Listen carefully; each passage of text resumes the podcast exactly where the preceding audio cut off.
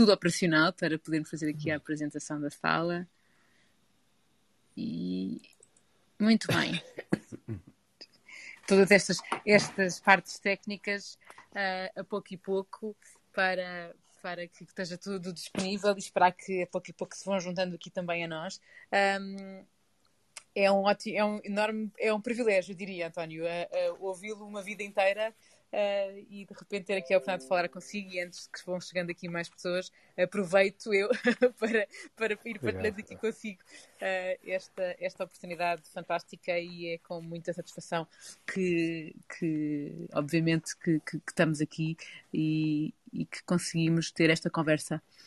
Um, nós estamos a gravar esta sala um, e, e, por isso esta sala vai ficar a seguir disponível no Spotify e aos poucos vamos, vou, vamos vão chegando aqui mais pessoas. Bem-vindo, Nuno. Olá, boa noite, boa noite, António. Boa noite também a todos. Não foi preciso enviar o link, já cá está.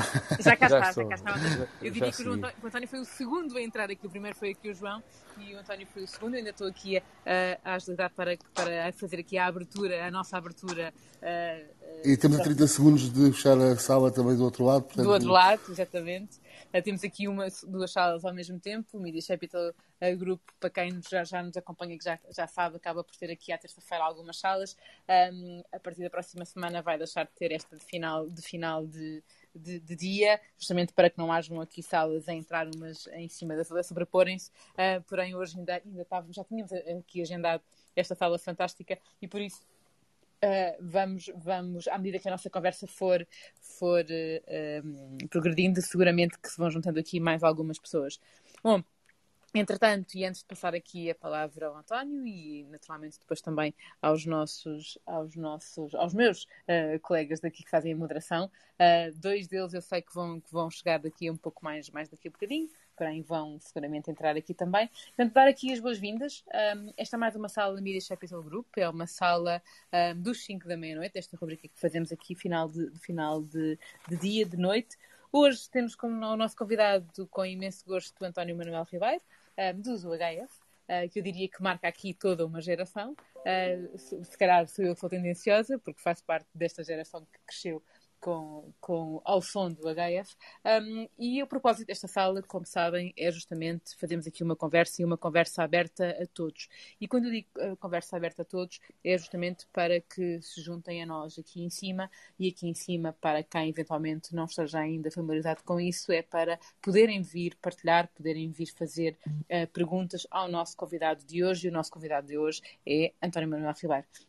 Uh, clicarem aqui nesta mão para poderem subir uh, e fazer as perguntas em viva voz, ou eventualmente, se não puderem subir, uh, que façam aqui as perguntas enviando aqui por mensagem escrita através deste célebre avião que está aqui ao lado, dirigido aqui aos moderadores da sala e hoje comigo aqui na moderação tenho o João Santos, uh, o Nuno Mourão, o Fábio Bernardino um, e eu, Susana Godinho Antunes. Um, é com enorme gosto, dizia eu aqui no início, e vou voltar a dizer agora que temos aqui um pouco mais de pessoas na sala, que temos connosco aqui o António Ribeiro um, e a dar aqui as, a palavra, antes de começarmos aqui a, a, as perguntas aos meus colegas para cumprimentarem, antes de eu começar aqui a fazer aqui algumas perguntas. Muito bem, Susana, muito obrigado. Agradecer aqui ao, ao grande António Manuel Ribeiro a presença. É um prazer contar com ele nesta noite. Uh, esta tem sido uma semana, ou os últimos dias têm sido dias de muita e boa música aqui nas nossas salas, de facto. Uh, e não podíamos deixar de contar com, com o António Manuel Ribeiro e os históricos do HF. Iremos, ao longo desta sala, também ouvir alguns do, dos vários êxitos da banda e, e desejar que seja uma boa conversa vai ser seguramente.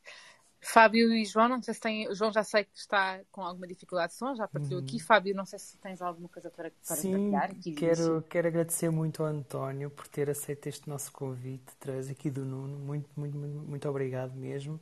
E é que dizer que sou grande fã das músicas do António, do UHF. Obrigado. obrigado. Matas-me com o teu olhar. É uma delas. Exatamente, uma das muitas. É uma delas. São tantas e tantas, uma carreira tão, já tão, tão, tão, longa e com tanta história no, no rock português, não é? A verdade é essa. É verdade. Era, era, é um bocadinho. António, não sei se quer, entretanto, fazer aqui alguma partilha antes de eu começar aqui a bombardear não, com não, perguntas. Não.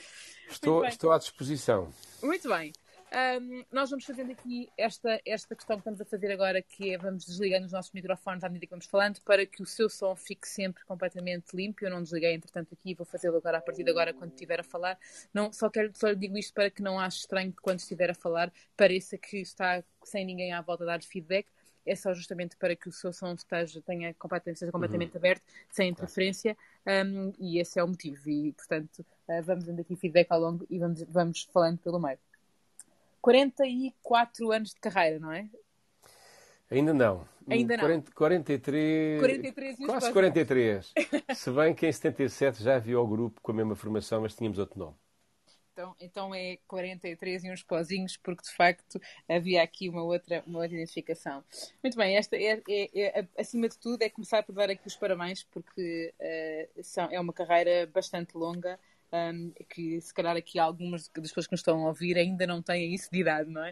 Uh, e portanto, obviamente, uhum. que é uma carreira bastante longa e, já, e, e os UF também já fazem parte uh, da, da, vida deles. Primeira questão que eu gostava aqui de partilhar. Vânia, como é que se vê? Como um cantor, um músico, um poeta rock? Qual destas uh, três ou outra visão é que é aquela com que se mais se identifica?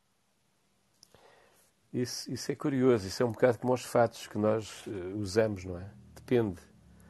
Há dias em que, em que me sinto mais escritor uh, e outros dias em que sou músico. E, e, se calhar, quando se aproxima ao palco, aquilo é uma espécie de, de vírus que nos toca, não é?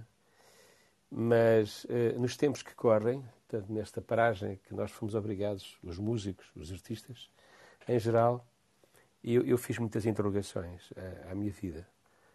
Eu sei fazer outras coisas, além da música, nomeadamente sou escritor e já tenho alguma obra publicada, e pus-me a pensar se isto não era uma espécie de convite à paragem. Nisto não, eu não estou aqui a criar cenários, nem sequer, hum, como é que eu ia dizer, não estou numa fase de lamúria. Eu detesto a lamúria. Uh, mas comecei-me a perceber o que é que eu sou. E há uma coisa que eu, que eu escolho cada vez mais: é o momento para ser. Eh, quando estou para escrever, eh, eu não quero fazer mais nada. E neste caso, escrever, ou escrever poesia, ou escrever um, livro, como, como aliás acabei agora, e estou na fase de revisão do meu primeiro, da minha primeira ficção. Uh, mas depois também tenho, quero gravar um disco, porque ando com um disco adiado há, há ano e meio. E é uma coisa muito confusa, nós termos um disco adiado sucessivamente. Aliás, como os ensaios, nós começávamos os ensaios, depois tínhamos que parar, confinamento, isolamento, etc. Tudo isto abanou, barafustou, digamos, com a normalidade, com os ritmos. Mas sou cantor, sou muito cantor e isso sinto cada vez mais. Eu cuido muito daquilo que é o meu canto. Eu era o tipo, há 40 anos, que bebia cerveja gelada em palco. Uh, e às vezes whisky com gelo também, quando, quando começámos a comprar whisky, em palco. E eu hoje bebo água de luso natural, luz, quer dizer, água, água mineral natural e, e café. É, é, é, digamos, tudo aquilo que eu, que eu bebo no dia do espetáculo. Raramente toco num, num, vinho, por exemplo. E por isso quer dizer que eh, eu olho às vezes para trás e vejo eh, a felicidade de chegar a esta idade e ter voz para cantar o que quiser e, como tal, é bom preservá-la. Portanto, levo muito a sério também o meu lado cantor. Obrigada por esta, por esta partilha. De facto, é aqui uma, uma passagem uh, por uma década uh, e eu diria que até liga com esta próxima pergunta que eu gostava aqui de colocar.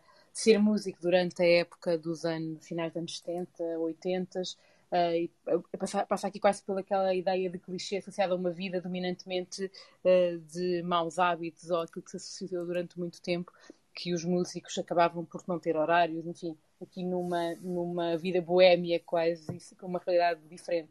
Um, como, como, é, uh, ou como foi uh, viver, ou o que é, que é verdadeiramente esta realidade de ser músico? Uh, António já partilhou aqui esta, esta alteração de hábitos de, de, de água, não é?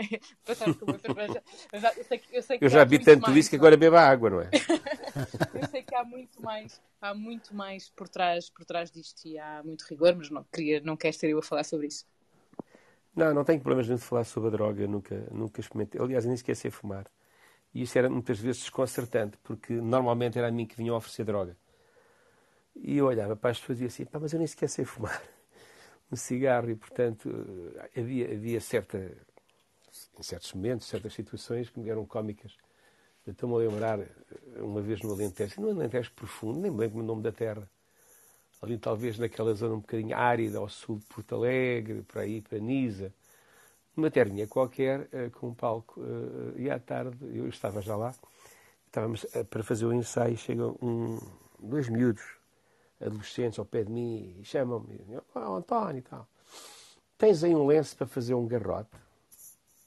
Foi assim para eles, do alto do palco para para o sítio onde eles estavam, à frente do palco, e disse: Epá, eu nem sequer, nem sequer sei fumar um cigarro. E eles fugiram. O que é bom, o que é bom, porque isto estraga o paradigma de que nós, para sermos loucos, aspas, aspas, tínhamos que tomar muitas drogas. Isso, isso custou-me bastante, porque nos anos 80, a meio dos anos 80, depois de, da primeira formação começar a desfazer-se, eu fiz algumas escolhas boas em termos musicais e más em termos pessoais, mas isso só escolhemos depois. Uh, é um bocado um presente que vem fechado, bem embrulhado, mas depois lá dentro está qualquer coisa que não estávamos à espera. E eu tive tantos problemas de droga nos UGF. Aliás, eu, como todas as bandas na altura, eu muitas vezes falo nisso, parece que os meus colegas querem meter nestes momentos a cabeça na, na areia, mas eu, eu, na altura tive tantos problemas que eu pensei deixar a música. Já não conseguia aturar as crises. E uma das coisas que eu fui descobrindo, e muitas vezes eduquei, salvo seja, mas pelo menos informei a, a, a malta que estava comigo, é que é assim, nós para sermos loucos, para construirmos uma obra, temos de estar inspirados, não é drogados. É, não, tô, não, não, digo que a droga de repente não cria lá um, um, um paraíso artificial, obviamente que sim, não é? Uh, mas não é, não é consequente e, e, nem vai durar. E, sobretudo, não é a pessoa, mas é um, um momento, sei lá, de, de, alucinação que se toca e que depois já não tem consequência. E para ter consequência, no dia a seguir ele volta. E passado uns dias já está agarrado, como se costuma dizer, não é? Uh, eu vejo sempre muito a sério. Eu tenho a felicidade, uh, eu olho para trás hoje em dia e quase que me apetece agarrar nas estrelas e pô-las em cima dos ombros, não é? Eu já sou do, um dos mais velhos, se não o mais velho da, da, minha classe. Quando fui há uns anos o mais novo, o aprendiz. Aquele tipo que até usavam com ele e tal. Ah, era para aquele tipo, tá, tem muita energia, mas não, não canta nada, não toca nada, porque era assim que nos tratavam, não é? E durante este tempo todo, o que é que eu vim uh, construindo foi um repertório, e esse repertório tem público. Até nós termos chegado, eh, nomeadamente na década de 80, no princípio, sempre houve pop rock em Portugal. Mas era um pop rock que não tinha consequências, por exemplo, vendas. Então ninguém levava a sério. Muitas vezes era um grupozinho uh, uh, pronto, de gente que tinha conhecimentos, gravava um disco e ficava por ali, vendia-se meia dúzia aos amigos e ponto final. Quando nós começámos, iniciámos uma indústria. Eu penso que nunca fomos levados muito a sério no princípio, nem, nem o Zogaf, nem o Rui Veloso. As coisas tornam-se sérias quando nós começamos a vender discos à pasada. Desculpem o termo, mas é autenticamente. Quer dizer, nós começámos a vender discos uh, que se esgotavam. Portanto, eu estou-me a lembrar dos Cavalos de Corrida, o single, uh, uh, as, as, encomendas à fábrica, que a fábrica na altura da Valentim era em Passo onde eram os estúdios, chegavam e então mandavam fazer 5 mil discos, que era normal. Aliás, já era muito para além do normal. E a, a produção não chegava para as encomendas. E quando isto começa a acontecer, começam a olhar para nós e respeitar-nos no sentido de saberem que ali estava a começar alguma coisa. Eu tive essa felicidade, nunca pensei ser músico profissional, uh, nunca pensei que isto durasse muito tempo. Aliás, os velhos do Restelo ainda hoje pululam por aí quando um tipo tem sucesso. Parece que, já alguém disse isso mais do que uma vez, e é verdade.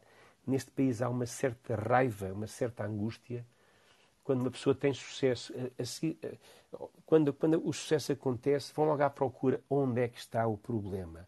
Porque eh, muitas vezes para as pessoas normais não é normal ter sucesso. É quando se trabalha, é quando se tem uh, uma relação, eu não vou falar em qualidade, porque essa qualidade cada um tem a, a sua noção, mas quando se tem uma relação com o público, não é?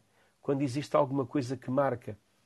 E nós no pós-25 de Abril, neste caso o rock português, o pop rock, chama-lhe o que quiserem, uh, foi a primeira música, ou primeira, digamos, onda musical que representou uma geração de jovens que não tinham referências musicais.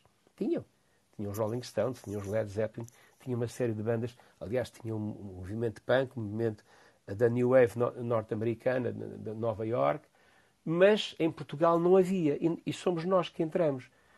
Quer dizer, eu só descobri isso 40 anos, 30 anos depois. mais os célebres Doors, que acabou por ser aqui também sempre uma comparação, não era só somente uma referência, não é? Ao, sabe, sabe o que é? Até isso era um bocado quase proibido. Então este tipo traz os Doors. Mas os Doors nunca foram um sucesso de vendas. Sabe que os Doors em Portugal, e mesmo nos Estados Unidos, os, do, os Doors nos Estados Unidos começam a ser um sucesso de vendas com o Light My Fire, que depois dá logo bronca, porque eles querem ter aquilo no anúncio da Buick e o Jim Morrison não, não permite. Um, e depois, eh, sobretudo em 70, quando ele tem aquele, aquele célebre julgamento por exposição partes íntimas em palco, etc, etc. E aí é que começa a vender música dos Doors e depois o famoso Rodolphe Blues. Mas o grande movimento de vendas dos Doors, quer nos Estados Unidos, quer em Portugal, uh, onde não havia vírus na altura, como calcula, é depois da morte dele. Isto é um caso curioso, mas pronto, é assim. Esse é o outro lado, para além, para além de não se acreditar na dedicação e na consistência uh, e se criticar mais essas pessoas acabarem por ser reconhecidas quando já não estão cá, não é? É, é, também é comum. Posso?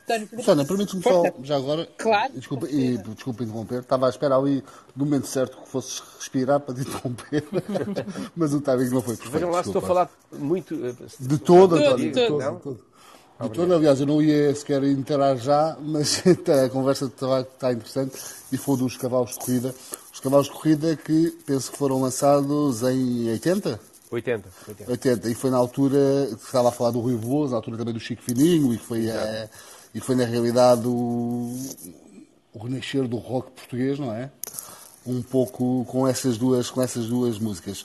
Eh, eu ia sugerir, se estiverem todos de acordo, e já que falámos desta música, que possamos ouvi-la, porque é uma música que nós hoje, aqui no grupo Media Capital, já ouvimos várias vezes, temos estado a ouvir, porque ia abanar o capacete, como eu dizia a Susana há bocado, e sugeria, se estiverem todos de acordo, que ouçamos a música e voltemos à conversa já de seguida. Susana, de acordo? Claro que sim, com certeza. Vamos... E se o António estiver disponível para ouvir a sua própria música.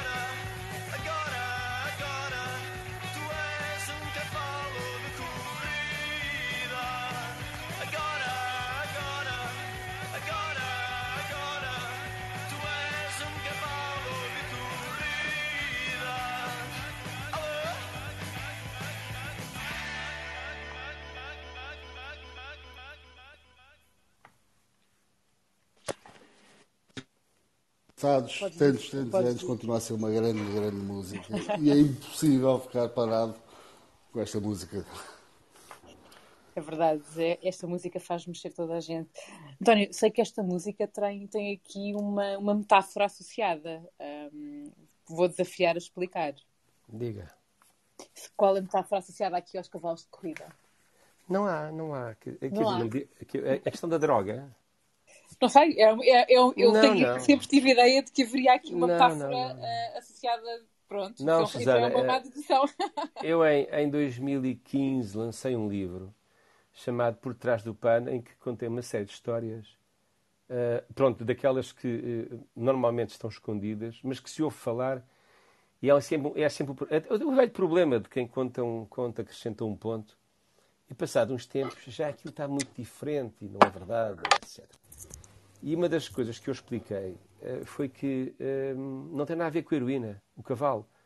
Pelo contrário, aliás, na altura, obviamente que muita gente, os junkies, como se chamava na altura, agora não sei como é que se chama, mas eh, achavam que aquilo era a canção para eles. Não, não. Isto tem a ver com a, com a vida das, das, grandes cidades. Tem a ver com aquela vida brutal que nós temos quando queremos cumprir um horário. Por exemplo, eu, eu vivo aqui na margem sul, imagino o que é. E ainda ontem, ainda ontem eu tive, tinha que ir para Ovar, tinha um almoço em Ovar uh, com o Presidente da Câmara e, e e queria atravessar a 25 de Abril e cheguei ali ao IC, que vem da Costa da Caparica para o Centro-Sul, e de repente vejo tudo parado. Tive que fazer manobras, ok, eu, eu conheço bem aqui a zona, e, e lá voltei. Meti-me na A33, fui pela Vasta Gama, veja bem o caminho que eu fiz para entrar na A1. E, portanto, este é o problema das grandes cidades. É a vida brutal dos horários, é o, acidente, é o comboio atrasado, é, é de repente uma, uma, uma greve. Olha, uma greve, por exemplo, os barcos, quando estão em greve, que eu fico espantado, que escolhem sempre aquelas horas em que as pessoas precisam andar de barco, não é? Não, as greves não são, não, não são de, de, das 3 às 5, são de, das 6 às 8. E tudo isso afeta as pessoas. E hoje é igual. Aliás, hoje é mais curioso num aspecto. É que quando nós começámos a fazer música há 40 anos, nós íamos por aí e as nossas cidades eram, eh, eram pequenas, não é? Uh, hoje em dia nós chegamos a Porto Alegre e temos hora de ponta, que é fantástico, não é? Quer dizer, como é que em Porto Alegre há hora de ponta? Ah, também já há hora de ponta.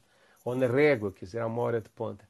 E, e, e no fundo é uma canção. Eu, eu, há uma coisa que me espanta, se me permitem a, a, a, minha, a minha, o meu discurso, que é isto. Como é que uma canção dura 41 anos? Isso é que me faz confusão. Confusão porque não estava habituado. António, sabendo de toda a gente a letra de cor, é, é impressionante. E miúdos. E, e miúdos que não, não, eram sequer projeto ainda. Exatamente. Isso faz-me faz confusão no sentido de pensar, não é? Pensar como é que isto acontece. E é um legado que oh, fica de facto incrível. Oh, oh não, desculpa, isso era, desculpa, oh, António, já agora, já que se está a falar dessa questão, e desculpa interromper aqui, que é um, o António ainda se sente porque realmente a minha geração e outras gerações ainda mais novas sentem a energia e a vibração desta música e acabam por saber a letra de cor, como o Nuno estava a dizer. o Nuno, ai, o, o, desculpa, o António sente aqui ainda, ou seja, esta vibração que sentia uh, nesses anos ainda se continua a sentir atualmente? quando toca esta canção é um momento. Há, há, dois momentos nesta canção que eu acho que a definem. Reparem, esta canção, portanto, nós estamos, a, a, estamos no mês de, de, de, setembro. De vez em quando eu e o João Carlos Calisto temos datas trocadas, mas ele, ele é muito melhor em datas que eu. Eu, para ter as datas todas, tenho que ir ao computador se estiver lá. Se não estiver na base de dados, também não sei exatamente. Mas eu acho que foi em outubro de 80 que este disco saiu. Uh, só que nós, uh, em 80, até havia uma campanha política na altura para as 16 de outubro de 1980. Sim. Nós fizemos muitos espetáculos, nomeadamente na zona da Grande Lisboa. E fomos ao norte, fomos ao sul, mas sobretudo fizemos grandes espetáculos, muito bons espetáculos na, na Grande Lisboa, incluindo uh, tocarmos três vezes com os Ramones, uma no Porto e duas em Cascais, no, no antigo dramático, que tenho saudades, de, tenho, aliás, tenho saudades, não, cada vez que lá passo, falta-me o dramático, mas pronto é, é, é, é a memória. Um, e nós tocávamos esta canção com atitude, não é? E acho que é isso que funciona. Mas depois há, há duas coisas importantes, porque as pessoas não conheciam ainda o disco. Nós em, nós em setembro, eu como estou aqui à frente do computador, vou dizer rigorosamente, uh, uh, vou dizer verdades em vez de dizer aproximações, não é? Nós em, em setembro de 1980, deixem-me só uh, resumo os anos exatamente isto, que me, pois, que me faz falta. Uh, nós, em 1980, no mês de setembro, demos 26 espetáculos em 24 dias. Ou seja, houve dois dias em que demos dois espetáculos, um à tarde e outro à noite, não é? O que quer dizer que esta canção começou a, a, a vingar pelo riff de guitarra. O riff de entrada é fantástico. Aliás, inclusive, em Inglaterra, considerado um, numa daquelas revistas de fanzine de, de, de, que procuram coisas no resto do mundo, como uma, uma, uma, coisa fantástica. Aliás, no livro eu também até publico isso, fizeram-me chegar esse, esse recorte e eu publiquei essa notícia. E depois é o refrão. Mesmo não sabendo a letra, em 1980, em setembro ou em agosto, não se sabia, não é? Nós de repente temos alguma coisa para, para, para mexer com as pessoas. E as pessoas começam a ir atrás disso. Porquê? Acho que é uma questão de atitude e de rebeldia. Um, fazendo um bocado a história disto tudo, da música portuguesa, nós temos que pensar em várias coisas. Uma delas, eu digo isto com, com toda a calma e, e, sei lá, já tenho idade para dizer aquilo que penso e não aquilo que as pessoas querem ouvir. Uh, a seguir ao 25 de Abril, logo, logo a seguir, no dia a seguir, a música, o fado foi considerado música reacionária. Hoje é património imaterial da humanidade. Vejam bem como a moral muda.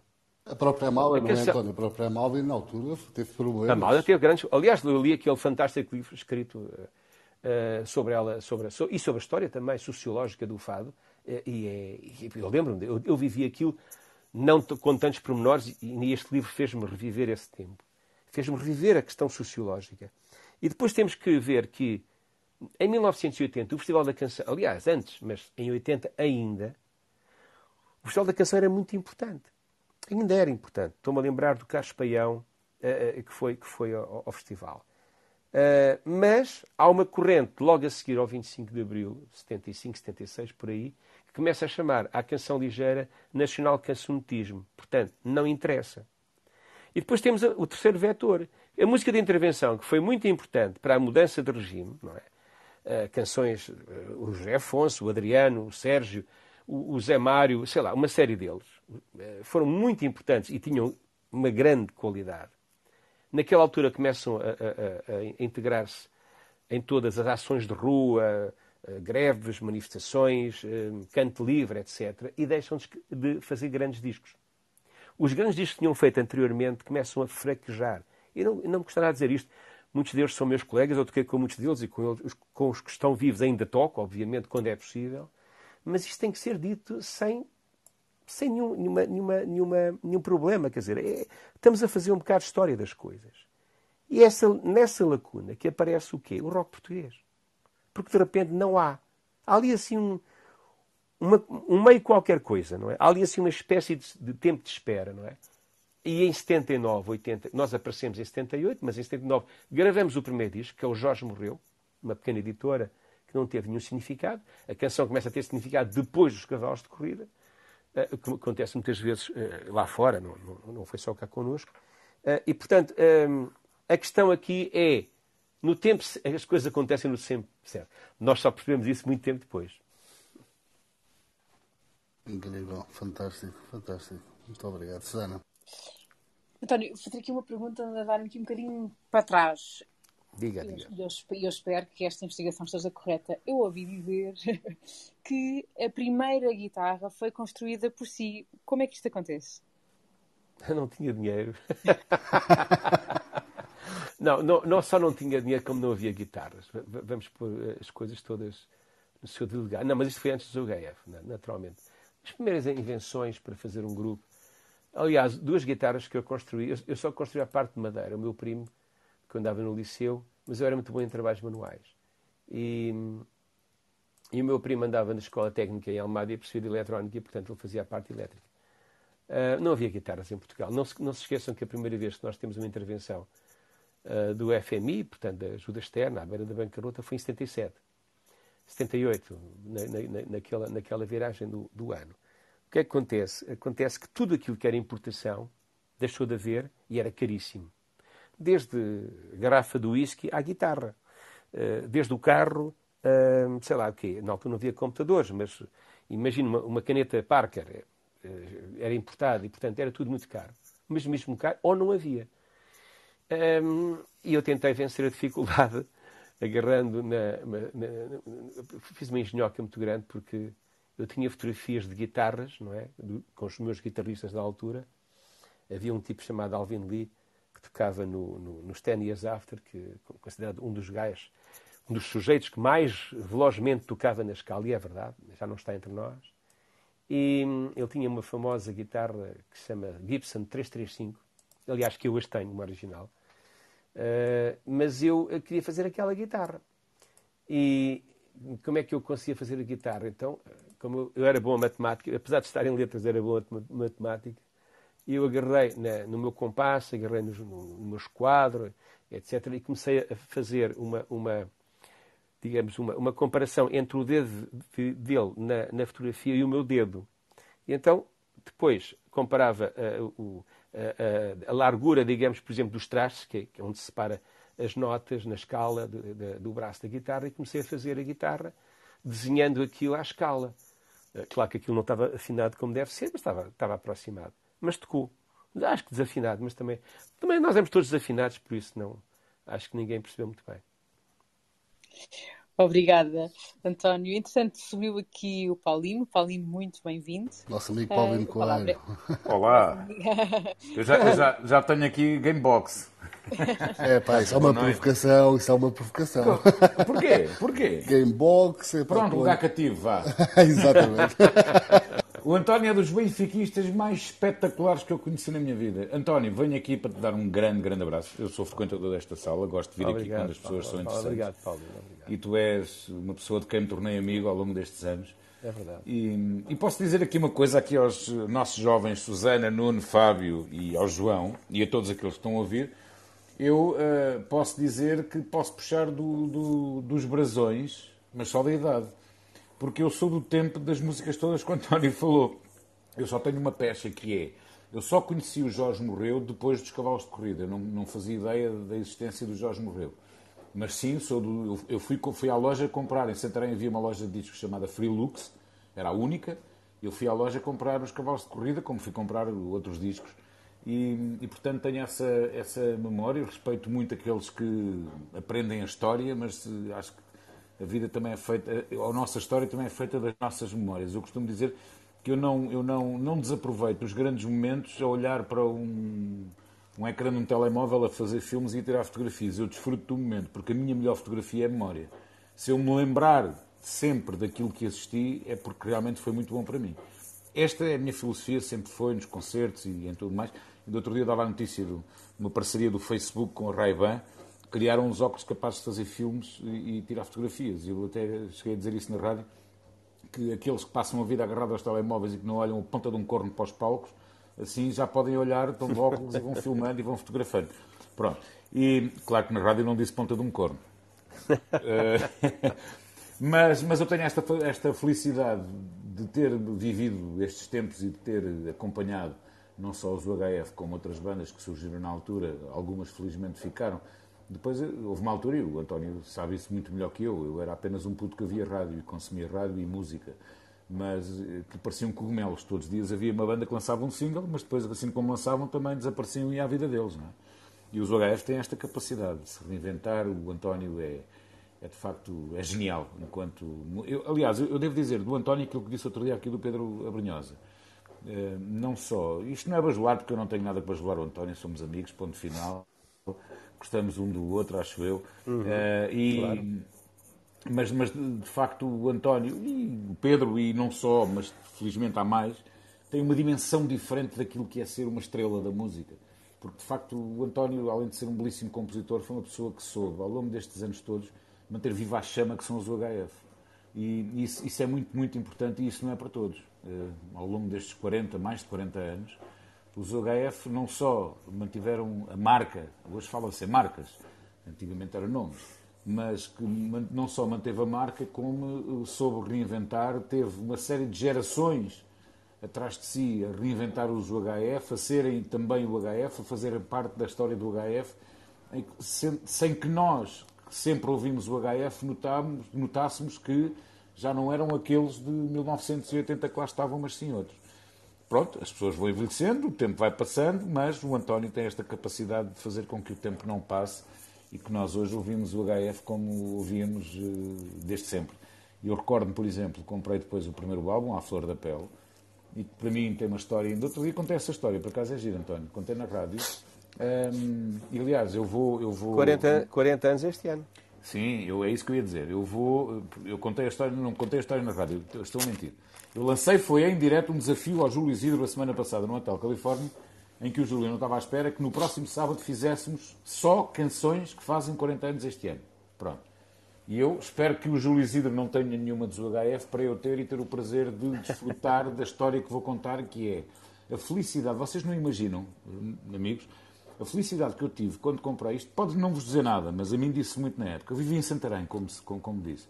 De abrir a capa do, do álbum à flor da pele, porque o álbum era daqueles de capa dupla, o álbum era, não era duplo, mas era um álbum de capa dupla, e lá dentro tinham fotografias que tinham sido tiradas em Santarém, na manga da feira onde Exato. os UHF terão dado um espetáculo. Numa dessas fotografias até aparece o Luís Filipe Barros, está encostado ao palco, eh, que era uma das minhas referências da rádio na, na época. E, e, portanto, vocês não imaginam felicidade, porque Santarém agora está aqui meia hora, mas antigamente a Santarém era Parvónia, demorávamos uma hora e tal. A autostrada só começava em Vila Franca, depois pagávamos 5 escudos ali eh, à entrada de Lisboa, e portanto, para vir a Lisboa demorávamos uma hora e tal, e portanto Santarém era assim um bocadinho de Parvónia. E quando, os, quando as bandas lá iam Claro, ui, aquilo era, um, aquilo era um dia de festa. E não foi fácil começarmos a ver música ao vivo em Santarém. O primeiro concerto que eu vi na minha vida foi o Rui Veloso, quando ele estava na digressão do, do hard rock, primeira parte feita pelos Street Kids, nunca mais me esqueço disso. E aliás, eu vou falar nisso no Hotel Califórnia esta semana, que vou passar o propaganda dos Street Kids. Tu conheces bem também, António, não é? Sim, Pronto. sim. Eu estou a pensar fazer apenas só música portuguesa. Vou tentar arranjar, e acho que consigo, eh, arranjar só música portuguesa e eu só passar música portuguesa de 1981 no próximo sábado. E depois, em 82, os UHF lançam um disco para mim que é uma, já tinha 4, 5 músicas, estou de passagem, António, 4, 5? 5, 5. 5 músicas. Epá, mas tem lá, para mim, a minha canção dos UHF. E o António sabe disso, que uma vez obriguei-o a tocar ao vivo no meu programa sem que ele estivesse à espera, que é o Estou de Passagem. Vocês conhecem? Susana, Nuno, Fábio, João? As, Conhecem uh, o Noites Lisboetas? Tem que ouvir, tem que ouvir, tem que ouvir. Uma música, pá, que aquilo é uma coisa, para já é uma música acústica e que era, soava diferente daquilo que era os UHF e que surpreenderam toda a gente, para quem gosta dos UHF, aquele, aqueles Noites Lisboetas era música acústica, não era aquela rocalhada, não tinha aquelas guitarras. E depois a forma, eu era muito miúdo, não, eu tinha 15 anos, mas a forma como o António descrevia, descrevia a noite de Lisboa era como se eu já lá tivesse ido e andasse lá há anos, não é? Porque aquilo está tão bem descrito, tão bonito e, e, e, de uma forma que toda a família pudesse ouvir a canção, não é? Mas no fundo acaba por mostrar aos mais novos, que era o meu caso, e fora das grandes cidades, neste caso Lisboa, como é que funcionava a noite de Lisboa. E se calhar foi isso que me apaixonou um bocadinho, que é a mensagem. Isto, esta canção para o António pode até nem dizer rigorosamente nada. Ele dizer, epá, pronto. Mas pode até nem dizer nada.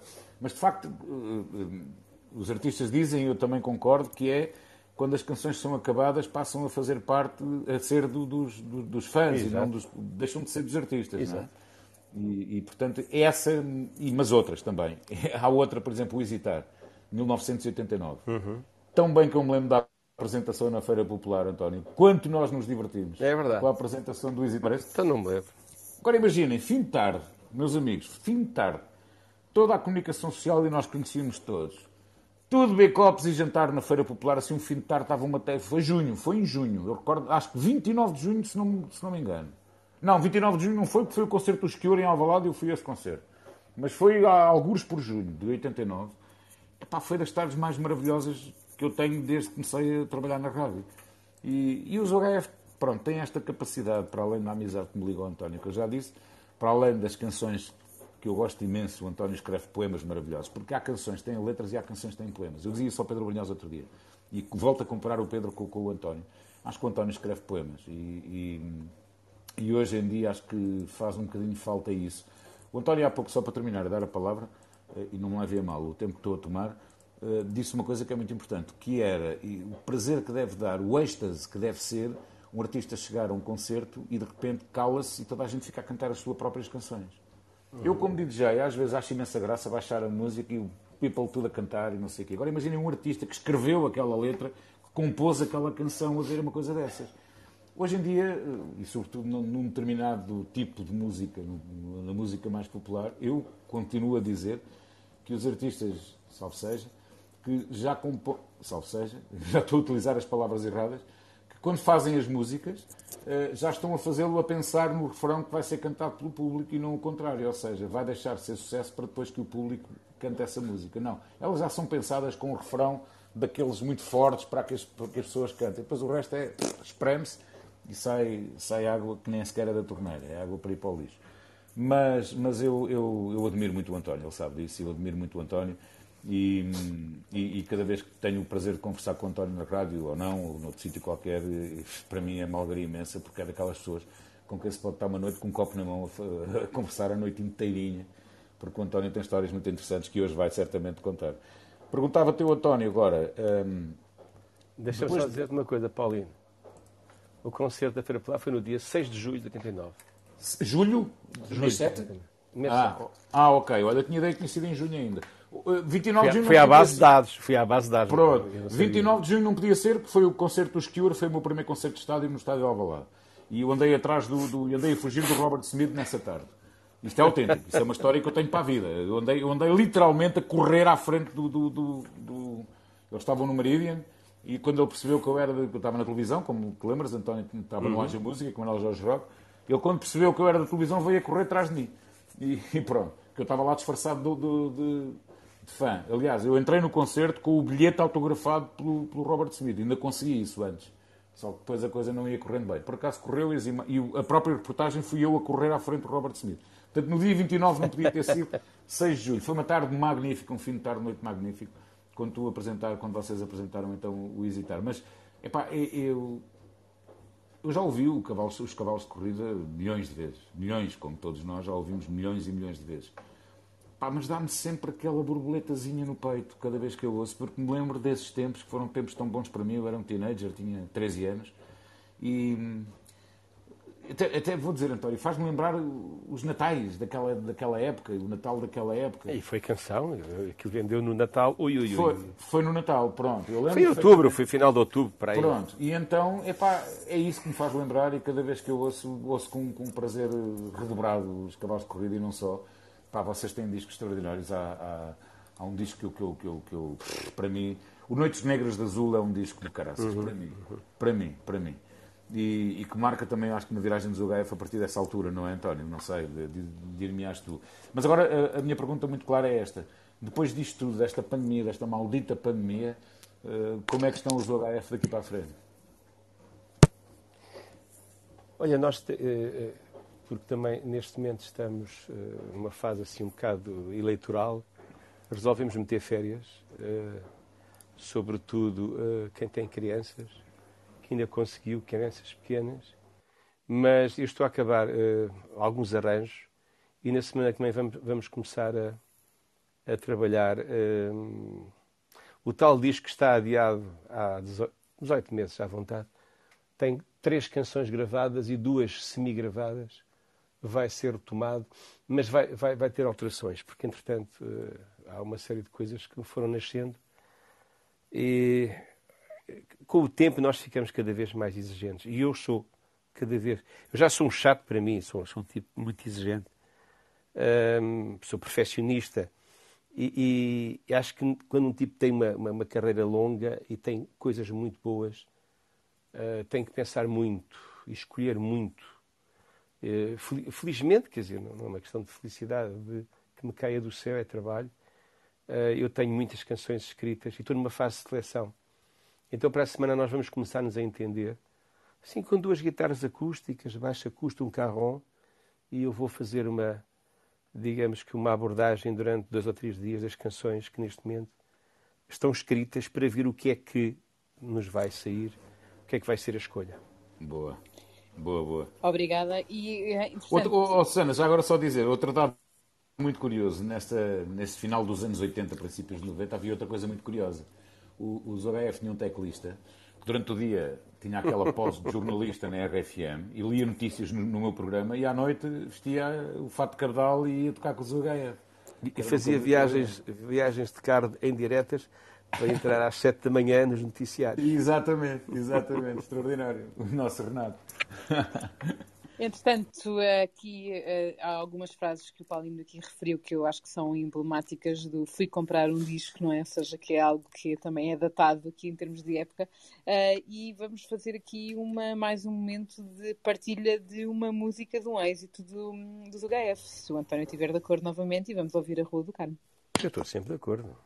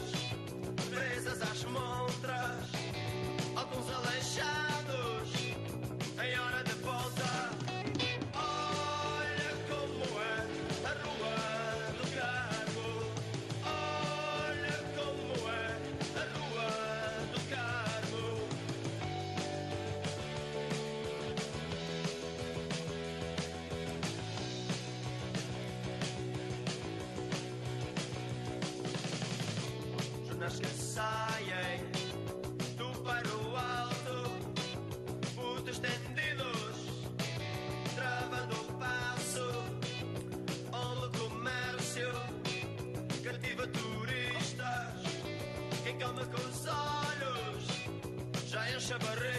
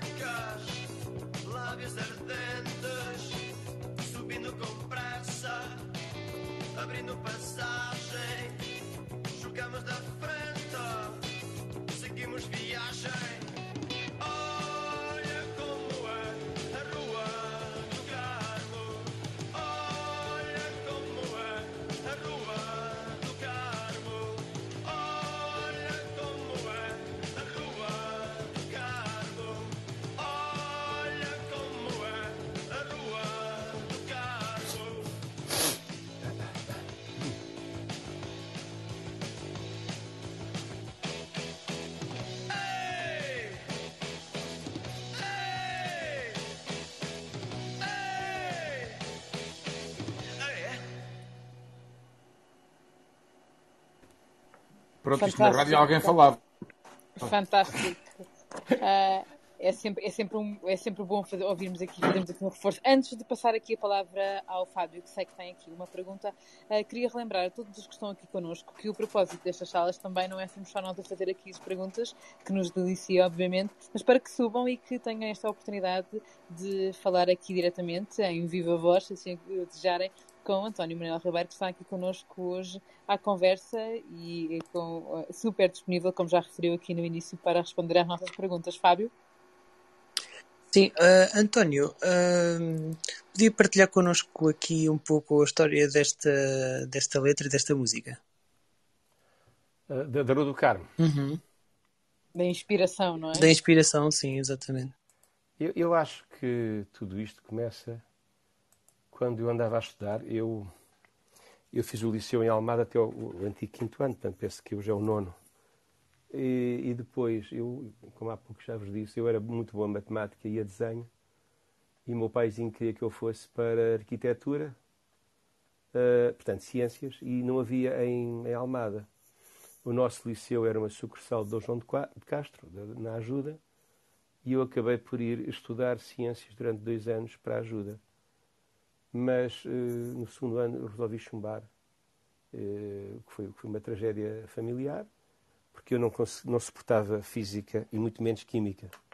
O resto tudo bem, matemática, desenho, mas física e química não. Ainda fiz o sexto e o sétimo ano, aproveitei duas disciplinas e voltei para a Almada para estudar letras para direito. Uh, isto para vos dizer que enquanto andei a estudar em Lisboa, logo na, nos tempos liceais, portanto antes do 25 de Abril, eu todos os dias, sei lá, quatro dias por semana talvez, mas se possível todos os dias, Antes ou depois de ir para as aulas, quando tinha tempo, eu tinha que subir a Rua Nova do Almada e descer a Rua do Carmo e visitar aquela. aquela aquilo era um, um, um grande centro comercial e, e, humano a céu aberto. Um, eu, eu olho para trás e vejo um bocado isso como instigador depois da, da poesia que surge com, com a música, porque no fundo eu tive, sempre, sempre estive muito ligado à, à Baixa, nomeadamente estas ruas, a rua Garré, Benar, ainda hoje é um sítio onde eu gosto de ir comer o melhor croissant do mundo e gosto de, muitas vezes de almoçar. Durante a pandemia cheguei a estar a almoçar lá sozinho, que foi uma coisa muito esquisita, mas pronto, era o que era. E a Bertrand, a Bertrand, não é? Quer dizer, aquela fantástica loja Bertrand, uh, tudo isso, no fundo, uh, acho que produziu esta letra, porque vem de trás. Acho eu que vem de trás, muito de trás de mim.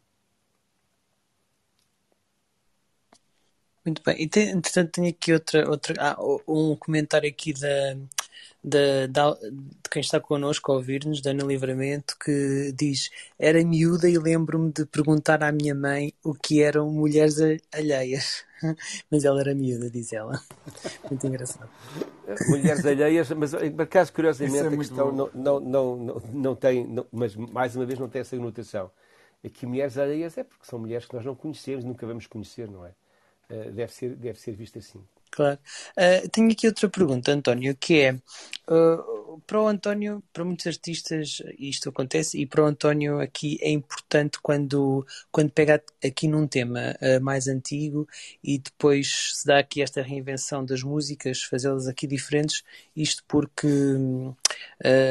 os artistas, como o António, acabam aqui por trazer aos concertos aquilo que o público quer, não é? E muitas das vezes os próprios poderão, por algum motivo, mostrar aqui alguma resistência.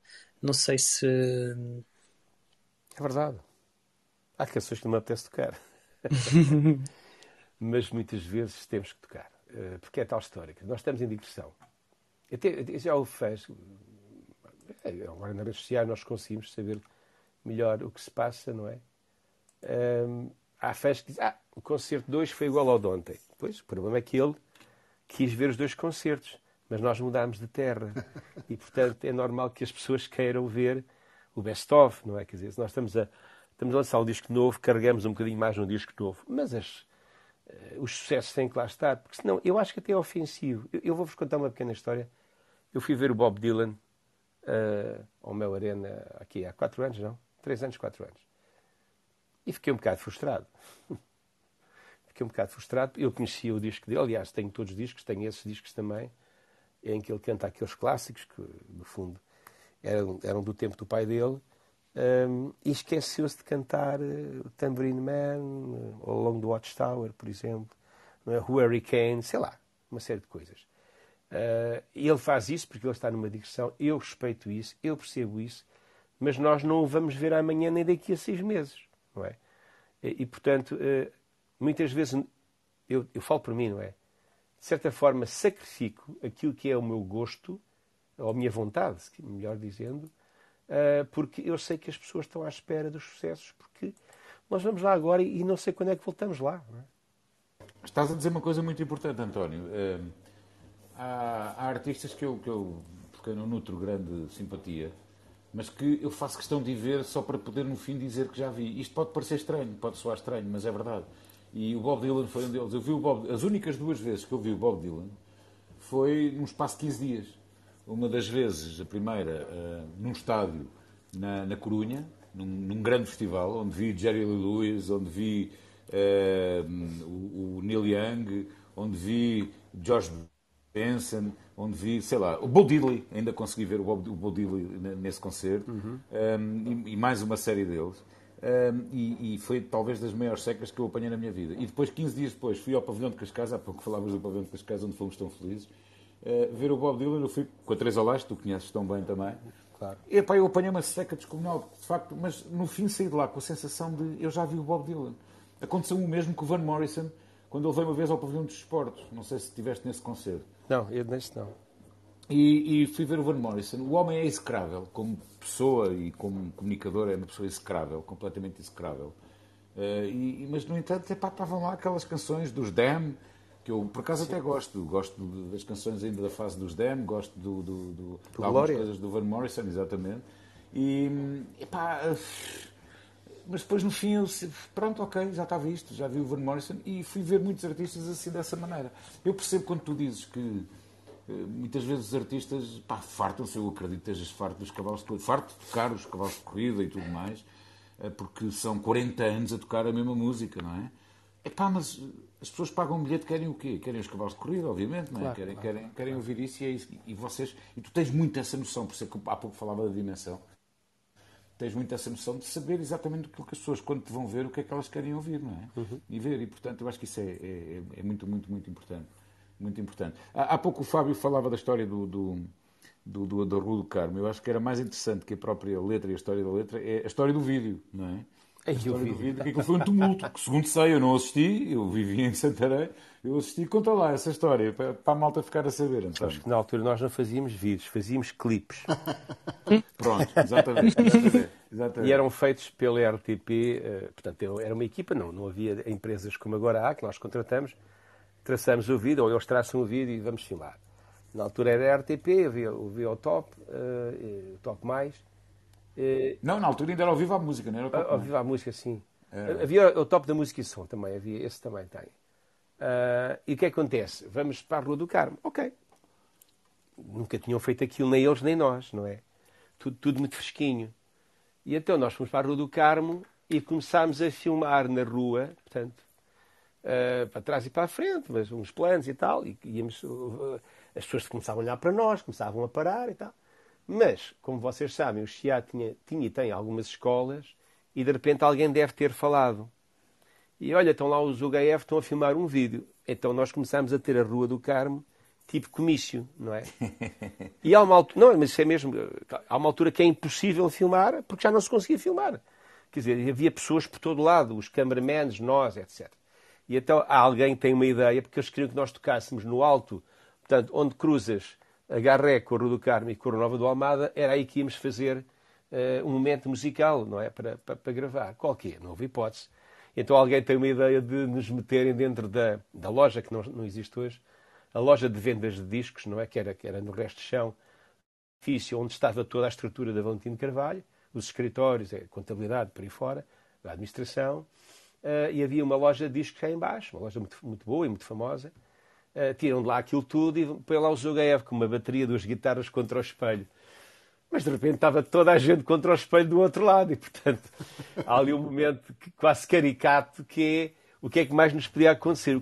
O passo que nós dessemos iam atrás de nós centenas de, de jovens, não é?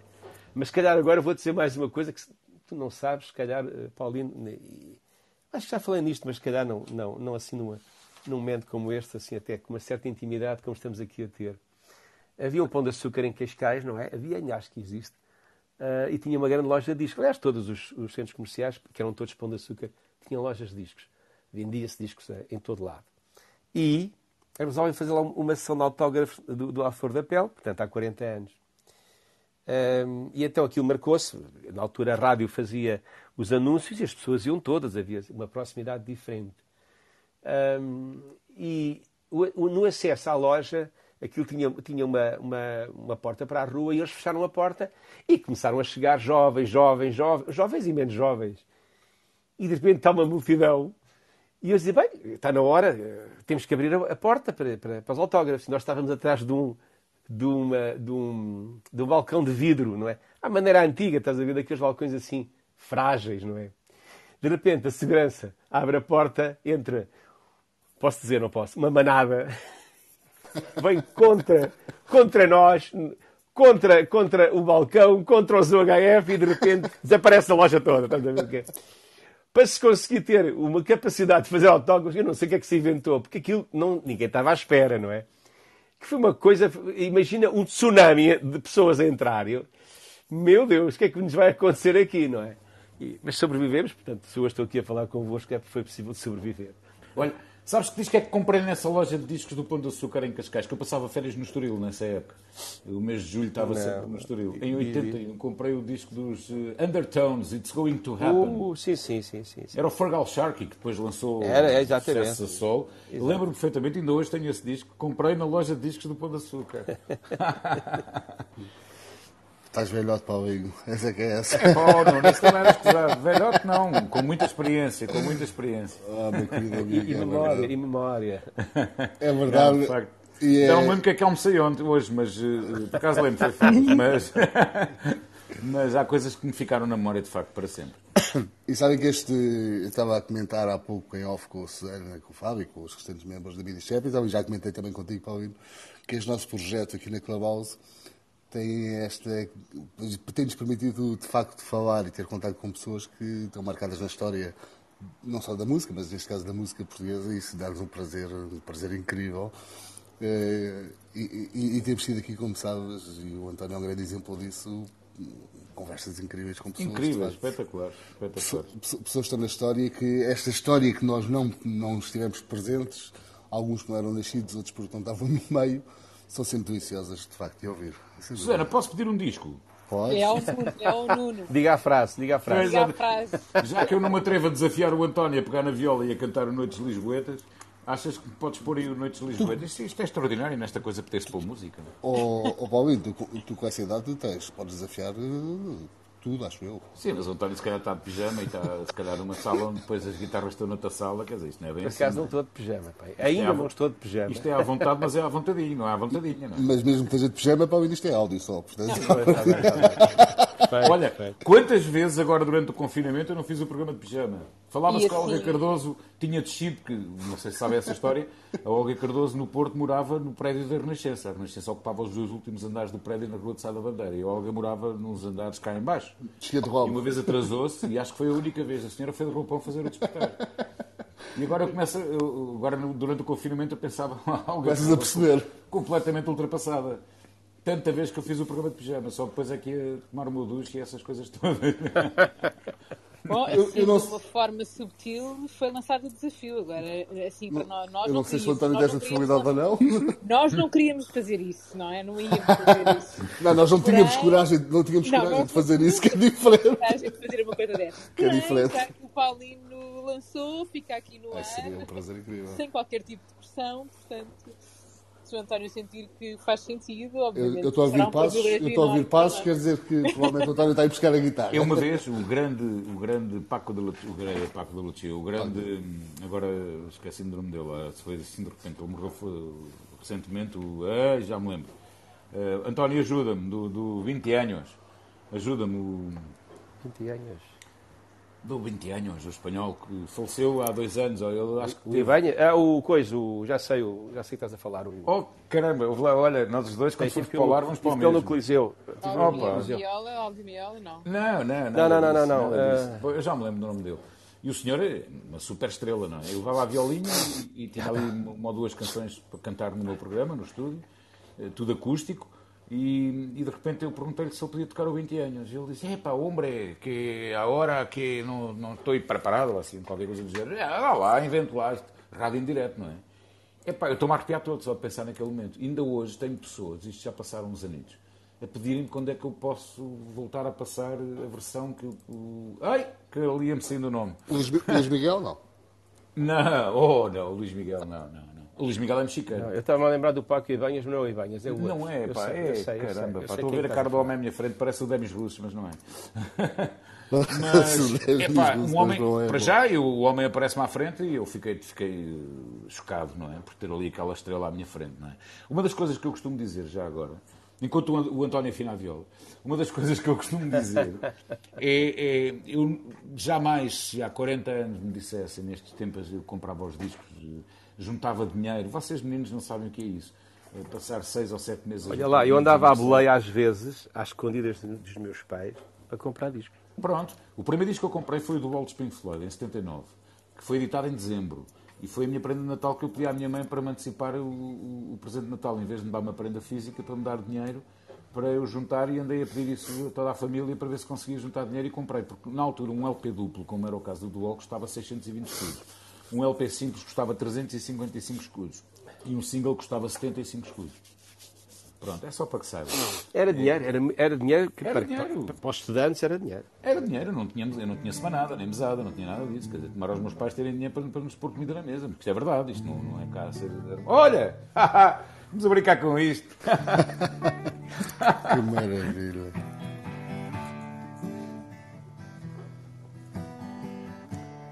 Começas num copo, talvez de cerveja, sentado à mesa, entrando na conversa. Mulheres que chegam por entre gargalhadas, um brilho nos olhos e um vazio na alma.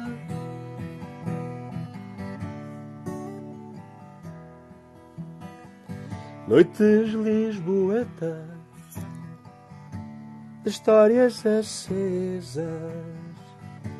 Os bares estão cheios, segurando as presas.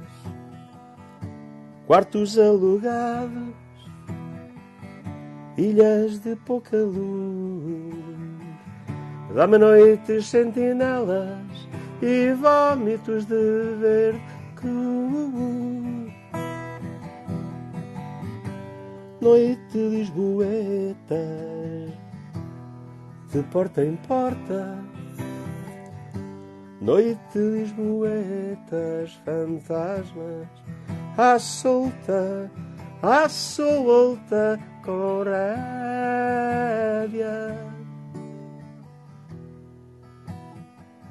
Há um ser empoleirado nas pernas de um juiz tentando escapar às misérias do país. Amores num carro, num parque deserto, tapando a boca, dois gritos em seco. Noite lisboetas de porta em porta, noites lisboetas, fantasmas, à solta, à solta, com rédea.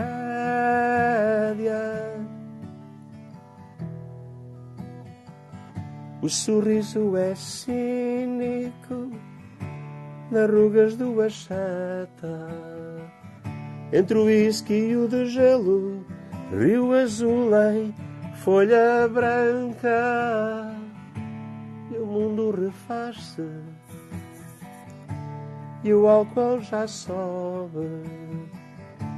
Trocam-se beijos nessa mesa de homens. Noite lisboeta, de porta em porta. Noite lisboeta, os fantasmas à solta, à solta com rédeas. Noite lisboeta, de porta em porta. Noite lisboeta, os fantasmas à solta, à solta com rédeas.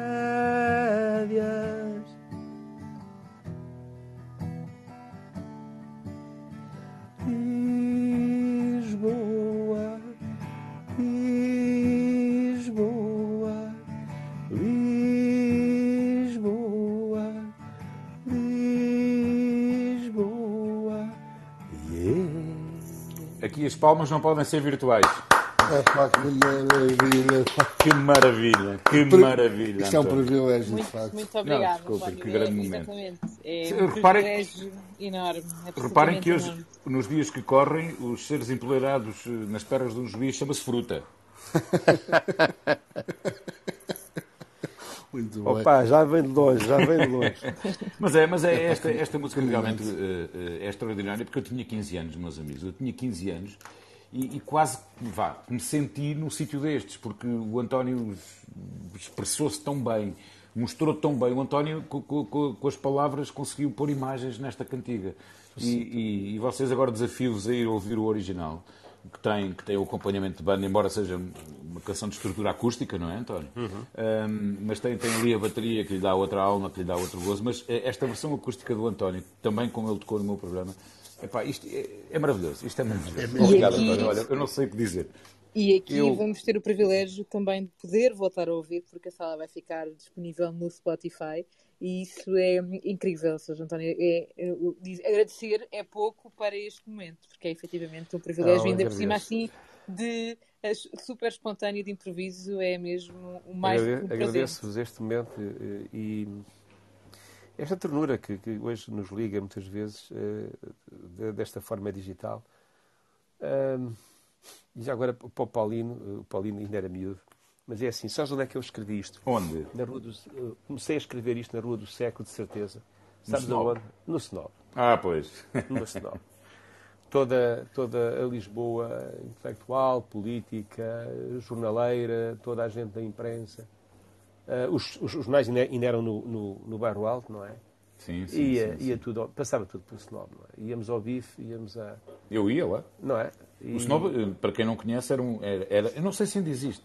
Rapaz, já não vou lá há anos, mas aquilo também não faz-me vou falta. Aquilo faz-me falta. Aquilo era de um casal e era a senhora que cozinhava. E a senhora passava a noite na cozinha a fazer aqueles bifes magníficos, maravilhosos. Exatamente, exatamente. Um bife daqueles às duas da manhã sabia que nem gingas, não é? Exatamente, podes crer.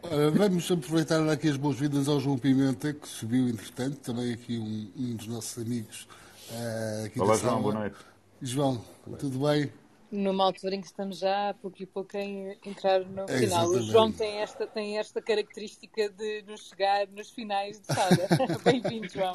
Olá, boa noite. Boa, Boa noite. noite. a todos. Eh, boa noite muito especial, um cumprimento muito especial ao António Melão Ribeiro. Eu não sei, Susana, se isso foi uma crítica ou se foi um comentário. Todo, à todo.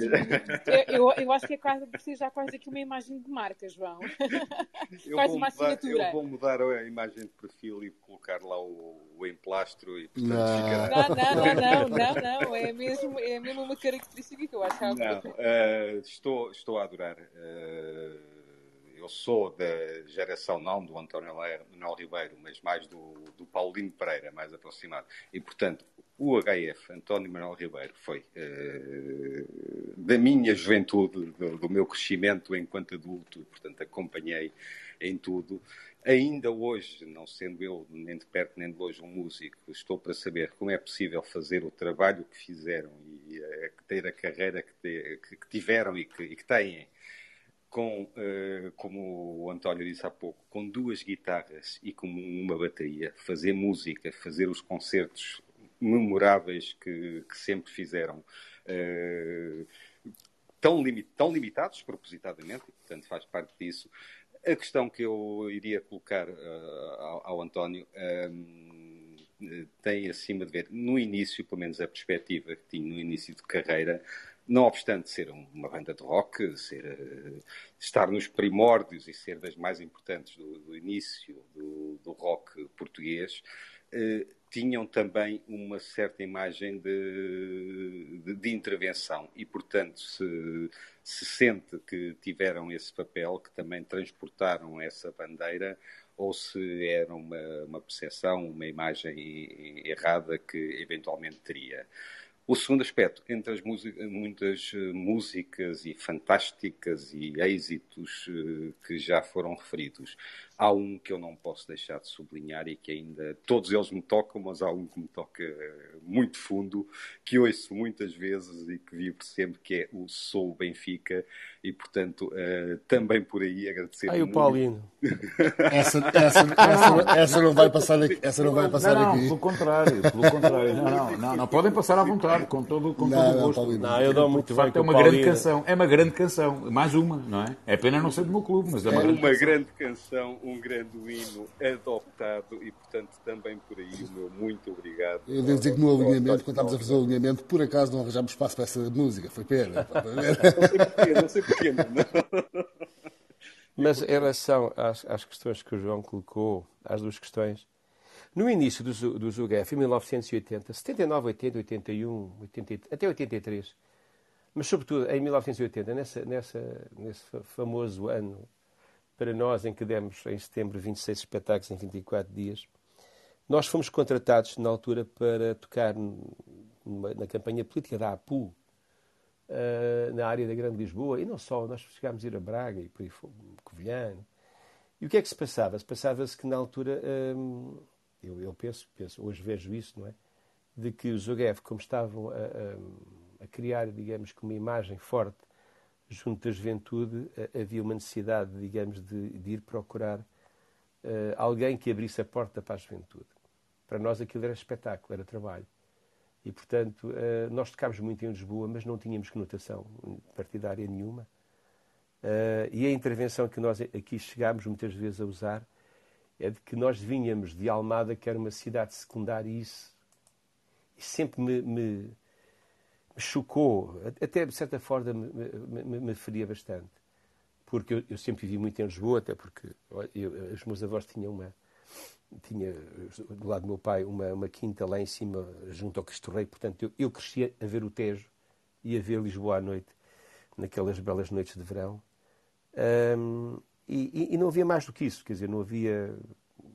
Em Portugal nós queremos logo meter o selo, ai, aquele está ali, leva com o selo em cima, não é? Mas não, não, não havia. Essa intervenção eu acho que na altura temos mal vistos. Eu, eu posso-vos contar que é Almada, que é a nossa cidade, e foi uma cidade sempre ligada a operariado, lutas eh, sociais, fábricas, eh, portanto, uma certa, uma certa uh, capacidade de reivindicação e de, de, afirmação de uma certa esquerda, uh, nós éramos mal vistos. Nós, quando começámos a tocar, nós andávamos, nós andávamos com a trouxa às costas. Eu também conto isso naquele livro que vos falei há pouco, Por Trás do Pano. Nós escrevemos os cavalos de corrida na Torre da Marinha. E na Torre da Marinha escreve... tivemos uma sala de ensaio durante muito tempo, até que finalmente arranjei uma na costa, que eu via na costa de Caparica.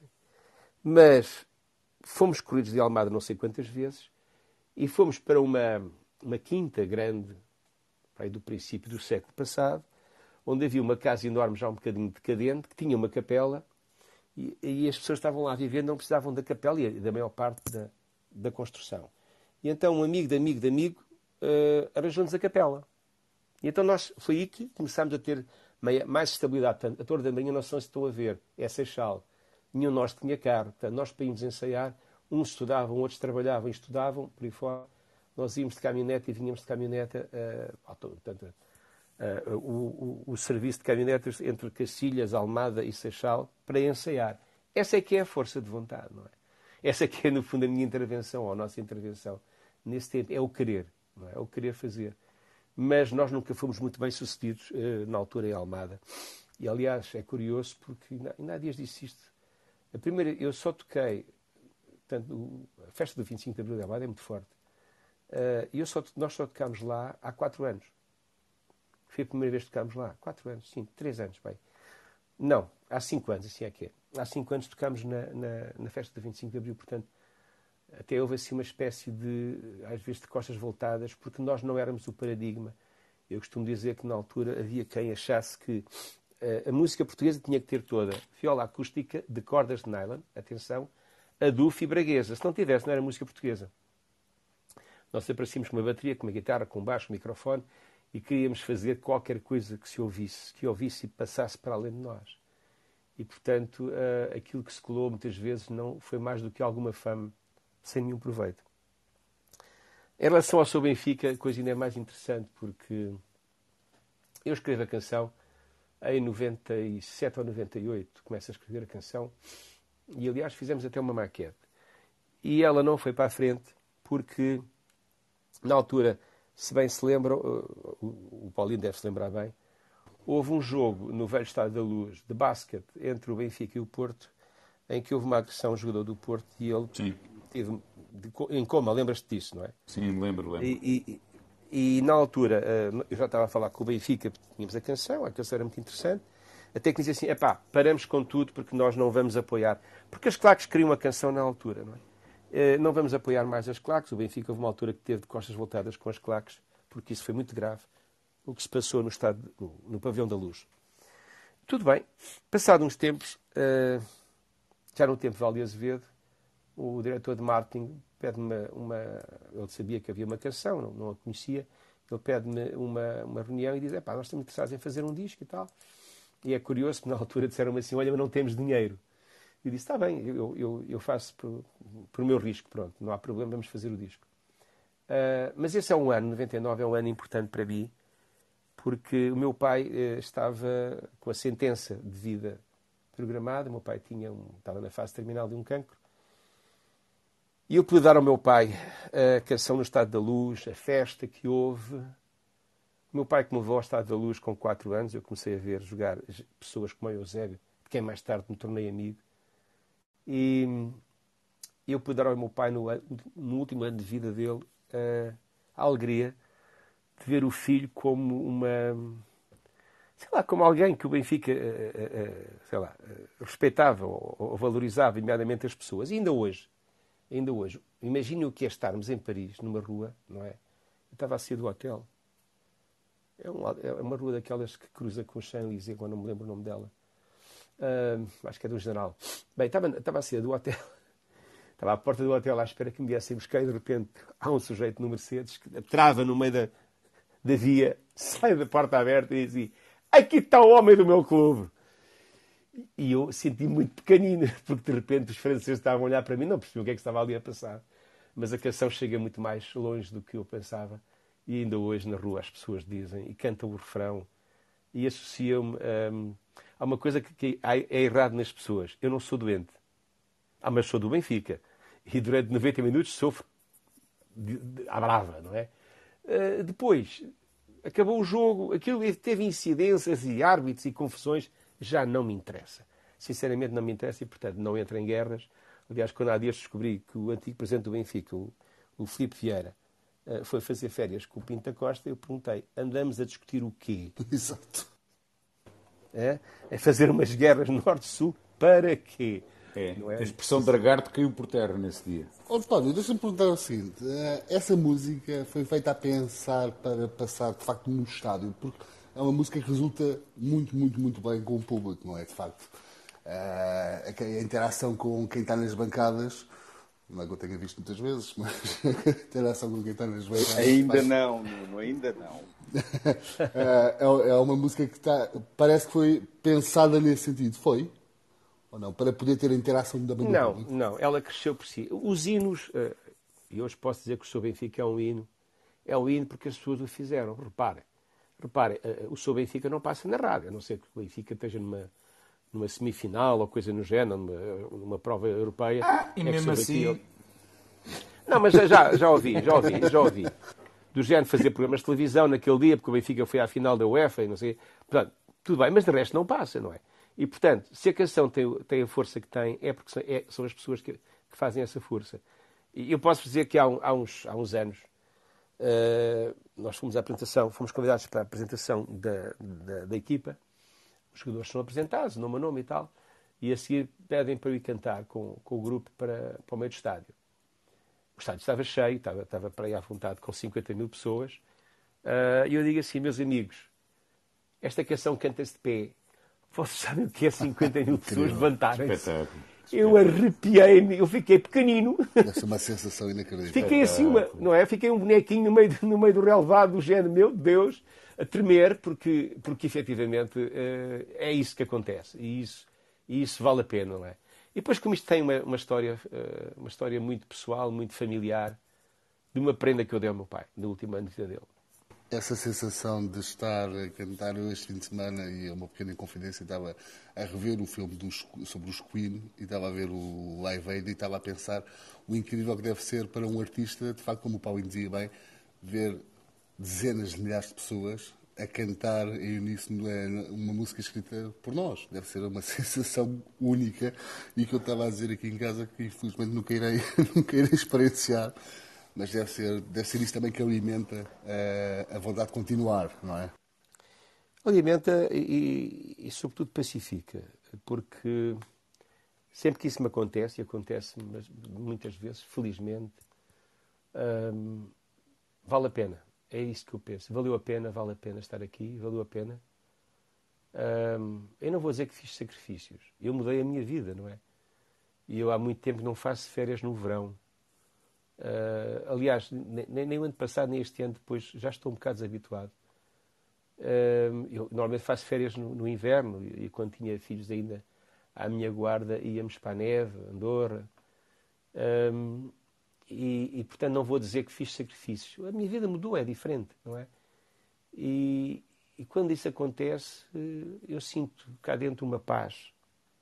Valeu a pena, vale a pena, estamos aqui por uma coisa maior que nós, não é? Reparem que nós estamos um bocado desequilibrados. Eu também escrevi um livro, editei um livro, aliás, em, em dezembro, com, com uma, um disco que se chama De Almada para o Mundo, que tem a ver com os momentos musicais caseiros, que foi uma emissão que nós fizemos via Facebook, Zugaf e Instagram, a partir de 21 de março do ano passado. Foi maravilhoso, foi maravilhoso. E agora continuamos, vamos uma vez por mês fazemos isso. Nós fizemos um registro, eu, eu, eu escrevi uma série de textos e as pessoas, epá, faz um livro, porque isto depois perde-se, os textos estão lá atrás, já não sabemos. Tá. E, e, uma das coisas que eu senti muitas vezes é a música serve para nos unir, a, nu, a música serve para nos pacificar, porque o canto em si é vibração. E a vibração significa que nós estamos a ficar harmonizados. Isto acontece. Vocês estiverem a fazer um coro com 4, 5, 10 pessoas, sentem essa força, porque a energia começa a tomar-nos, começa a fazer um elo entre nós todos. Por isso, a, a, a, música, a música, a arte, o espetáculo, o futebol, inclusive, fez-nos muita falta uh, neste tempo. E hoje em dia nós estamos a sentir um desequilíbrio psicológico, o tal que eu falei o ano passado, em que eu disse, bem, isto vai, vai correr mal, porque nós estamos a perder as nossas pequenas referências. E pá, estou-vos a dizer isto porque o ano passado eu estava aqui no meu escritóriozinho a trabalhar e, e há um momento em que olho ali para o jardim, para a porta, para o portão e digo assim, apetece-me beber um café e comer um pastel de nata. E não havia, porque estava tudo fechado, não é? E portanto a música, tudo aquilo que foi a noite, a noite beber um copo, namorar, dançar, fez falta e faz falta. Eu diria para fechar e passar aqui à Susana que esperemos para mal do António e continue sem férias de verão, que é sinal que o António e o HF continuam a rodar por este país e pelo mundo, que é isso que esperamos. Susana. É isso mesmo, Nick. E também é sinal que estamos todos a voltar àquilo que todos queremos, que é os nossos guilty pleasures de concertos, por exemplo, ou de dançar, ou voltarmos a fazer tudo aquilo que, que, que faz parte do dia a dia, para além do só trabalharmos e na versão online.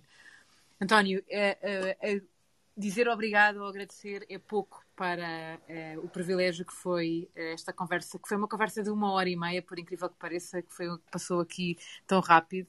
Agradecer muito aqui ao Paulino e ao João que subiram também e que fizeram aqui estas perguntas complementares às nossas e deixar ficar aqui o repto para voltar sempre que quiser. Já está aqui a seguir o clube, seguir-nos a nós também. Deixo este convite e este repto a todas as pessoas que estão aqui connosco para que se juntem a nós, quer seja amanhã às 11 da manhã ou ao final do dia. As salas do Media Capital têm sempre aqui uh, pelo menos dois horários, o da manhã às 11 ou o das 10 da noite, sempre temas diferentes, abordagens diferentes.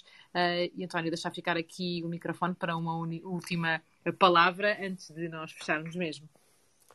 Eu é que vos agradeço este momento. Uh, apesar de nos faltar o cheiro, a vista, o abraço, nós estamos juntos, nós temos mais, mais sorte uh, do que os nossos tetravós uh, há cerca de 100 anos, cento e picos anos, quando veio a pandemia da gripe espanhola, em que as pessoas caíam para o lado sem saber o que é estava a acontecer e não tinham informação. Nós hoje temos informação, nós hoje podemos ultrapassar o isolamento. Não é a mesma coisa, mas é muito importante o que estamos a fazer e, e unir-nos. E eu só espero que isto salte daqui para fora, para o mundo exterior, ah, porque eu, eu acreditei que nós íamos ficar mais solidários, mais próximos, mais capazes de, de, de ajudar o amigo.